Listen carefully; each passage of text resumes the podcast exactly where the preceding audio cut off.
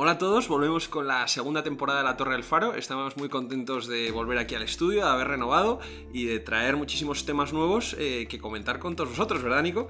Sí, además vais a notar que estamos un poco oxidados. Eso sí. Vamos a estar hablando un poco raro, seguro, al principio, pero bueno, poco a poco iremos cogiendo el tranquillo e iremos mejorando, como lo notamos desde Hostia, luego. Al principio nos costó mucho, eh, darnos Sí. un, un- una voto de confianza. Y desde luego toda la gente que nos ha, que nos ha hablado durante estos meses, eh, diciéndonos consejos y dándonos las gracias también, eh, o sea, a nosotros nos anima mucho cuando nos comentáis los episodios que habéis escuchado. Entonces eso era un agradecimiento que queríamos dar los dos. Y la verdad que también anima mucho, aunque sea una especie de ánimo envenenado, cuando la gente ha dicho que ha sido un parón de verano muy largo, que porque habíamos parado tan Sí, temprano. A, a mí eso no me lo han dicho. A mí me lo han dicho, que habíamos parado muy pronto, nos habíamos cogido Eso las vacaciones muy pronto. puede ser, que, pero- o pero sea, es- ha sido por circunstancias ajenas a nosotros, porque uno estaba fuera y el otro no y tal.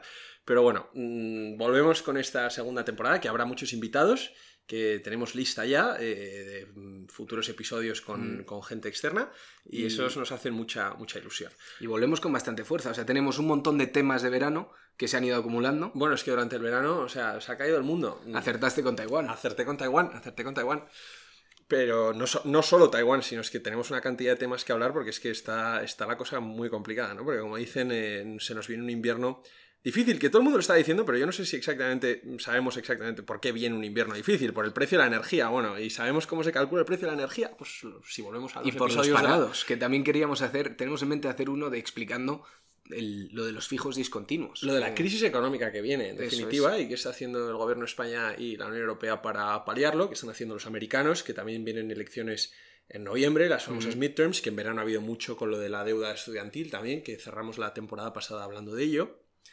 Y entonces vamos a comentar así un poco por encima. Nuestro plan para este episodio es comentamos un poco por encima los temas un poco que se vienen más fuertes ahora con la segunda temporada y nada, tocar un par de pinceladas en cada uno y, y luego al final también recomendaremos un par de libros y cerramos el episodio. Esto es un episodio parecido al que hicimos de fin de temporada del anterior. Un episodio piloto. Más, más bien un piloto de la segunda temporada. Entonces, ¿con qué empezamos, Nico? ¿Cómo está el mundo?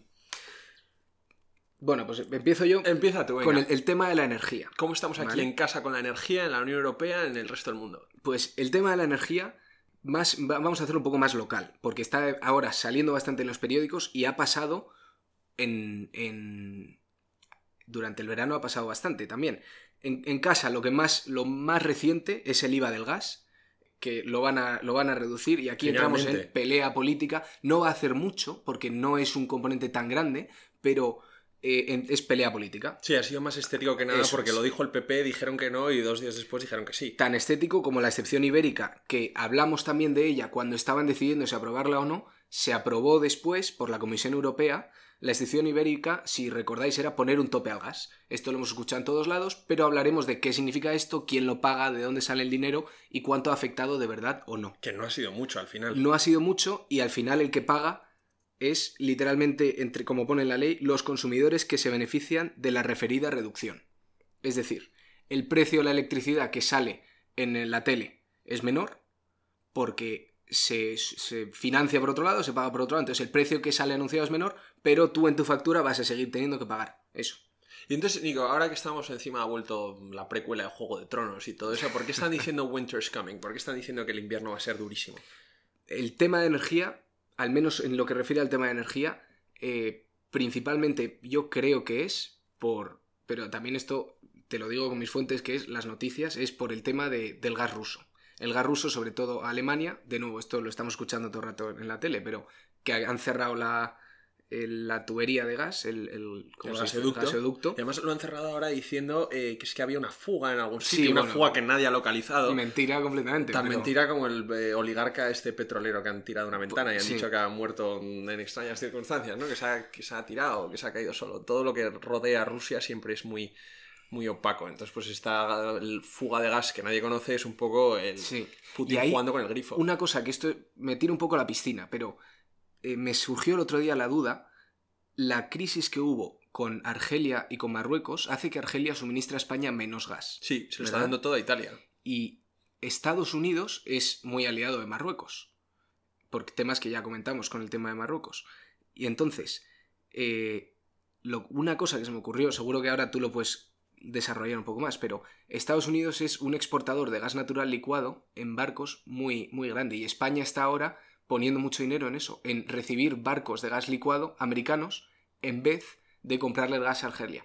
Por lo tanto, aquí, al menos el tema del gas ha favorecido a los, a los intereses americanos. Y el otro día, yo ya lo siento, pero no, sé decir la fuente, pero me comentaron que uno de los países más eh, beneficiados por todo el tema de Ucrania y la crisis del gas está siendo Estados Unidos. Bueno, yo creo que todos los países productores de, de petróleo y de gas están siendo muy beneficiados por la por la crisis de por la guerra de Ucrania, ¿no? Porque al final se cierra un, un supplier, un, país que oferta y entonces pues otros pasan a, tomar ese espacio en el mercado. Yo no sé si Estados Unidos con la inflación que está teniendo puede ser un eh, puede, decirse que se esté beneficiando. Desde luego puede que su industria eh, gasística y petrolera sí, pero bueno, así como desde luego un tema a estudiar para el, para el podcast. Pero mira, por ejemplo, ¿por qué vino el Emir de Qatar, que vino en junio a finales de mayo? No sé si habíamos acabado la temporada pasada cuando vino el Emir de Qatar a, España en visita oficial.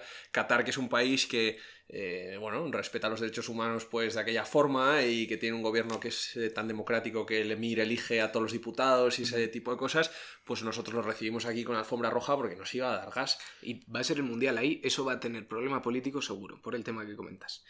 Eh, ¿Qué otros temas tenemos? Bueno, pues mira, aquí en la vecindad europea eh, tenemos muchos cambios, ¿no? Porque vamos a ver ahora cómo entra la presidencia española de la Unión Europea, la presidencia de turno, que empieza en enero. Vamos a ver... Mm, ¿Qué, es esto? ¿Qué significa? Todos, cada seis meses los miembros de la Unión Europea eh, tienen una presidencia honorífica, por decirlo así, del Club Europeo, ¿no? De la Unión Europea. Entonces, no es, no es una posición de poder político ejecutivo como tal, sino que ayuda muchísimo a tener influencia sobre el resto de países. Y le va a tocar a España en enero. Eh, esa es una de las razones por las que decían que Pedro Sánchez no quería adelantar las elecciones, porque no quería arriesgarse a perderlas y al que le gusta tanto la gira internacional, perderse la oportunidad de ser presidente de turno de la Unión Europea, que no me acuerdo si Le toca al presidente de, la Le toca al presidente de la nación, claro. El primer ministro de turno eh, le toca ser el presidente de turno de la Unión Europea. Ah, pues sí, pues sin duda. Entonces, claro, eso le encanta, eso le encanta, ¿no? Y además es una oportunidad, bueno, eh, Pedro Sánchez tendremos sus diferencias con él y todo lo que quieras, pero es una oportunidad muy buena para que el país pueda tener un poco de lo que se llama poder blando, ¿no? Soft power hmm. eh, con los demás.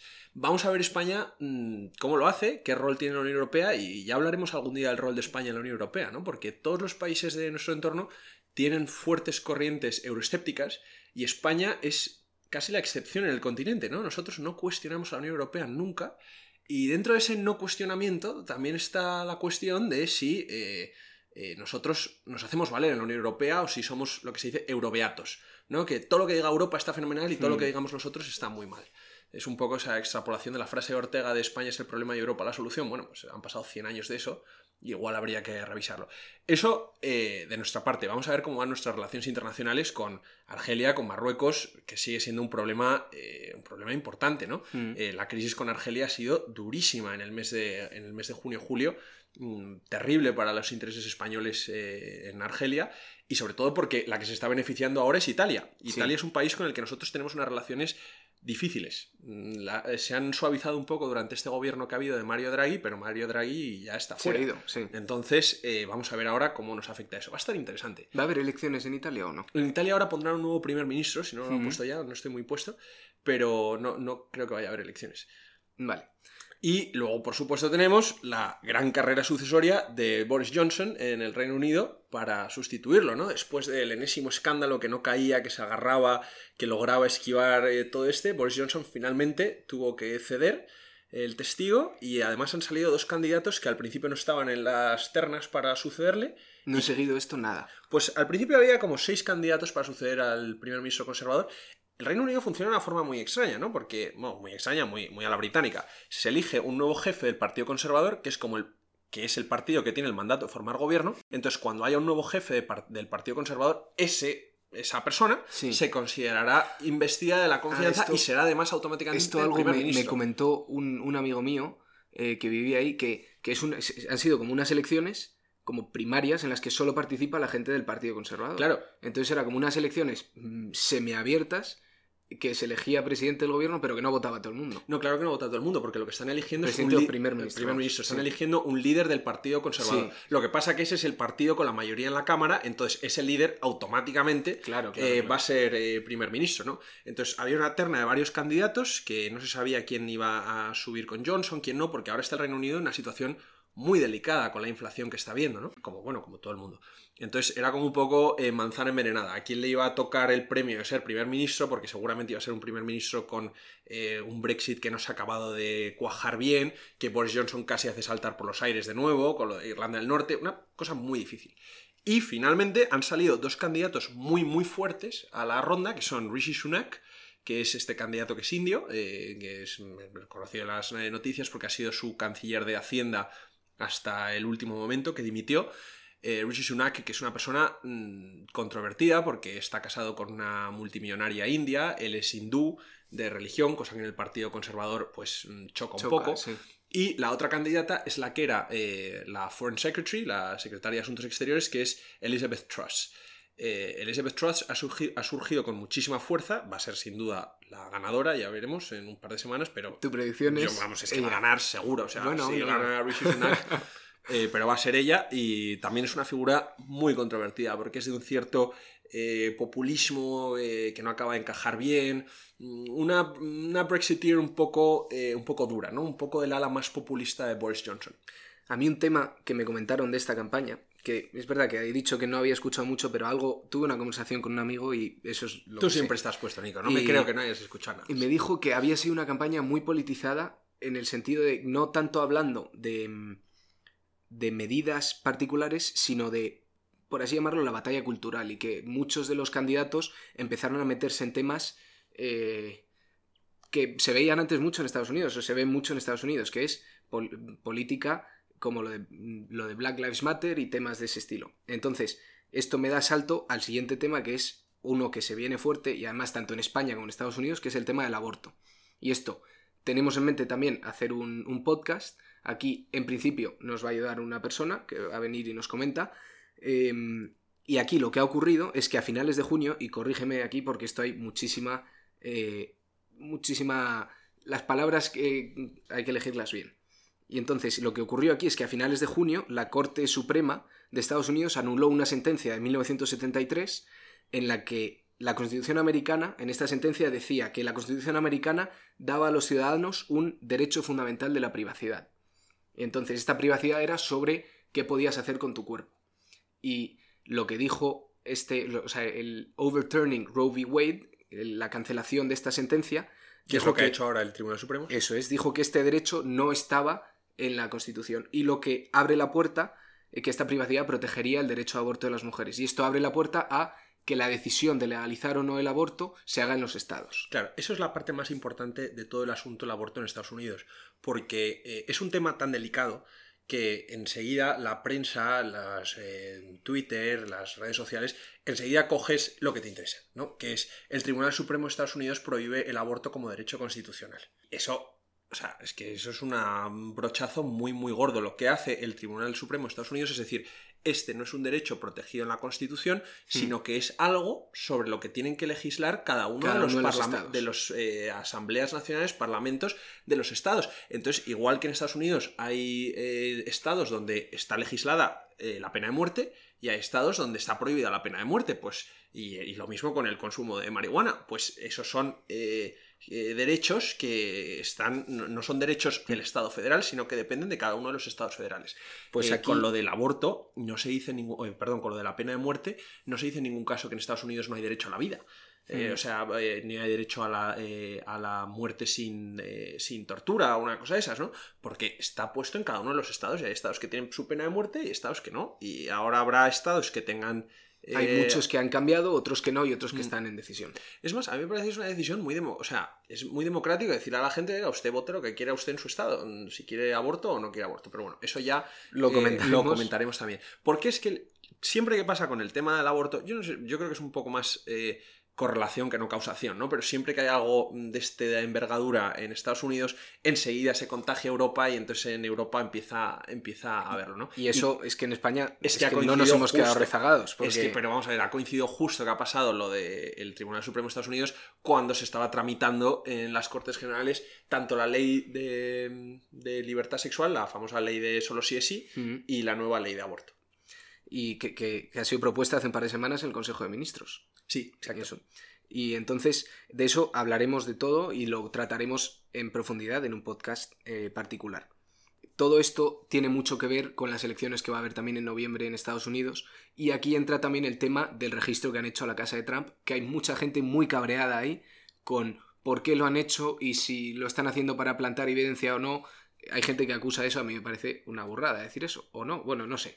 También es que es un, tema, es un tema, como de novela policíaca, porque tenía documentos que eran top secret, que no los había revelado, que sí. Carpetas vacías que pone en el, en el título de la carpeta top secret, pero sin los documentos dentro, según lo que ha salido hace poco en el periódico. Entonces, eso va a afectar, porque había mucha gente ahí que ha perdido la confianza en la policía y en, el FBI, que son los que entraron, y estaban muy, muy cabreados. Muy cabreados. Vamos a ver lo que hace Trump, porque no hemos visto el final de los días de Trump. O sea, vienen unas elecciones, Joe Biden está mm, muy anciano, eh, no, nadie lo quiere en el Partido Demócrata que se vuelva a presentar él, entonces veremos un poco qué sucede. Y luego, por supuesto, está en nuestra agenda geopolítica la guerra de Ucrania, que continúa. Eh, y haremos un episodio haremos de eso. un episodio de eso, porque ya llevamos varios meses, desde febrero de 2022, con una guerra que todo el mundo decía que iban a ser dos días, que Putin iba a arrasar, pues no está arrasando, pero sí está ganando, de alguna forma, ¿no? Y, y ya por último, un tema, no sé si tú tenías alguno más en el tintero, Nada, yo esto, bueno, los que vayan surgiendo según, según la dinámica política. Y otro que yo he querido tratar desde hace tiempo, eh, pero es difícil atreverse, es, me gustaría muchísimo eh, tratar el tema de la vacuna y meterme bien en los números, pero es algo que, que, da miedo meterse y hay que ir también con pies de plomo. Entonces, a ver si nos atrevemos a hacerlo.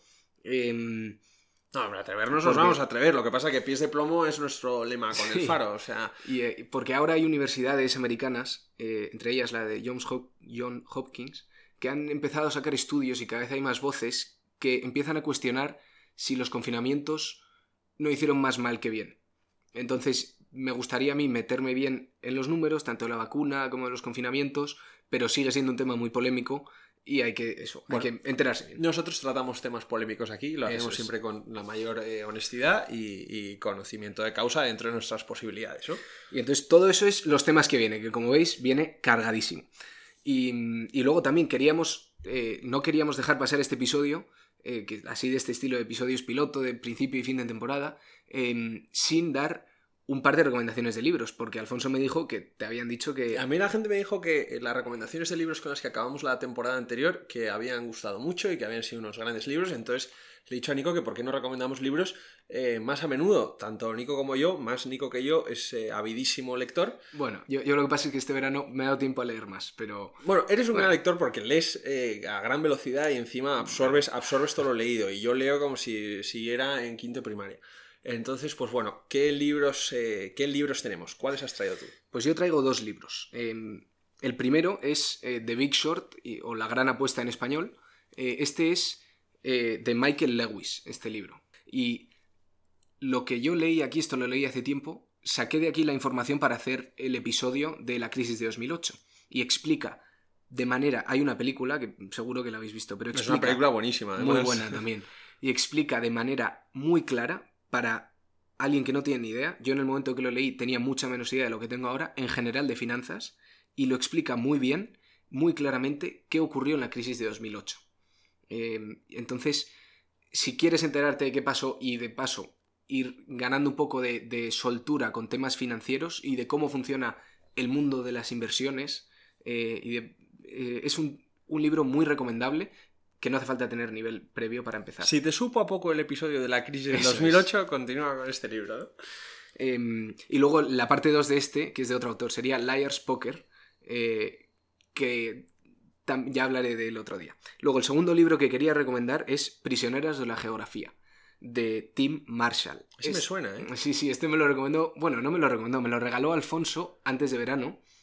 Y, y es un libro que es una pasada. Es antiguo, es de, bueno, antiguo, es de 2015 publicado en 2015 y trata en 10 imágenes, 10 mapas del mundo y comenta cómo la geografía de los países o de las regiones afecta cómo piensan los líderes políticos o cómo, cómo actúan las sociedades de esas regiones. Y entonces explica de manera muy clara, con 10 fotos distintas, 10 zonas del mundo, los conflictos que pueden pasar, que están pasando o que han pasado durante la historia. Entonces, en un libro relativamente corto, 10 fotos rápidas, te enteras de, de, de política internacional de una manera básica, pero muy bonita. Pero fíjate, eh, a nosotros es un libro que nos enseñaron en primero de carrera, cuando dábamos un par de clases de esas de política internacional y tal, cómo había salido en un momento, en el 2014 o 2015 fue, que estaba justo cambiando la percepción que los políticos tenían de la política internacional, porque antes era todo eh, terrorismo, contrainteligencia, y a partir del 2012-2013, cuando China empezó a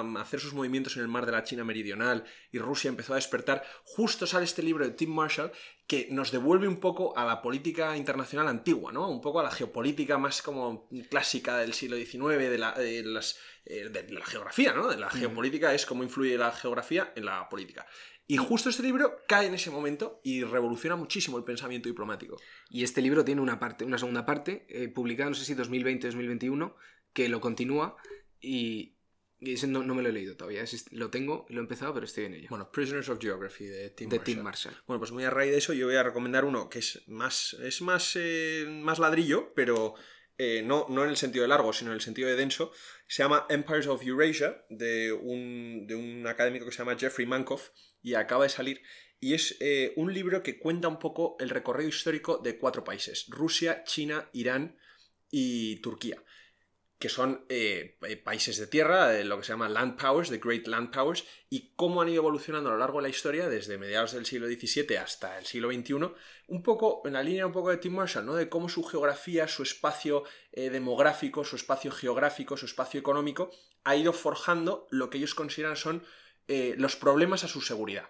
Entonces, pues como Rusia ha sido una nación eh, forjada a base de las invasiones y que por tanto tiene miedo de lo que vaya a venir de Occidente, de cómo Turquía está entre los dos mundos, pero siempre más mirando a Asia que mirando a, Occidente. Entonces, bueno, si os interesa este, un poco el mundo geopolítico y cómo combina la historia, lo importante que sigue siendo la historia eh, hoy en día para entender cómo funcionan las relaciones internacionales, pues este, Empires of Eurasia, de Jeffrey Mankoff. Y nada, aquí, acabamos nuestro episodio piloto. Y también queríamos decir que, vamos a estar, vamos a tener que hacer la mayoría de los episodios online.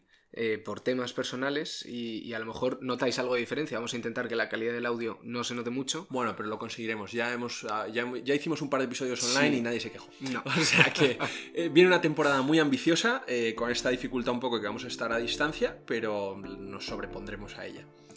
Y nada, pues, pues, pues muchísimas gracias. Empezamos dentro de nada, así que estad atentos. Nos vemos la semana que viene con un episodio nuevo.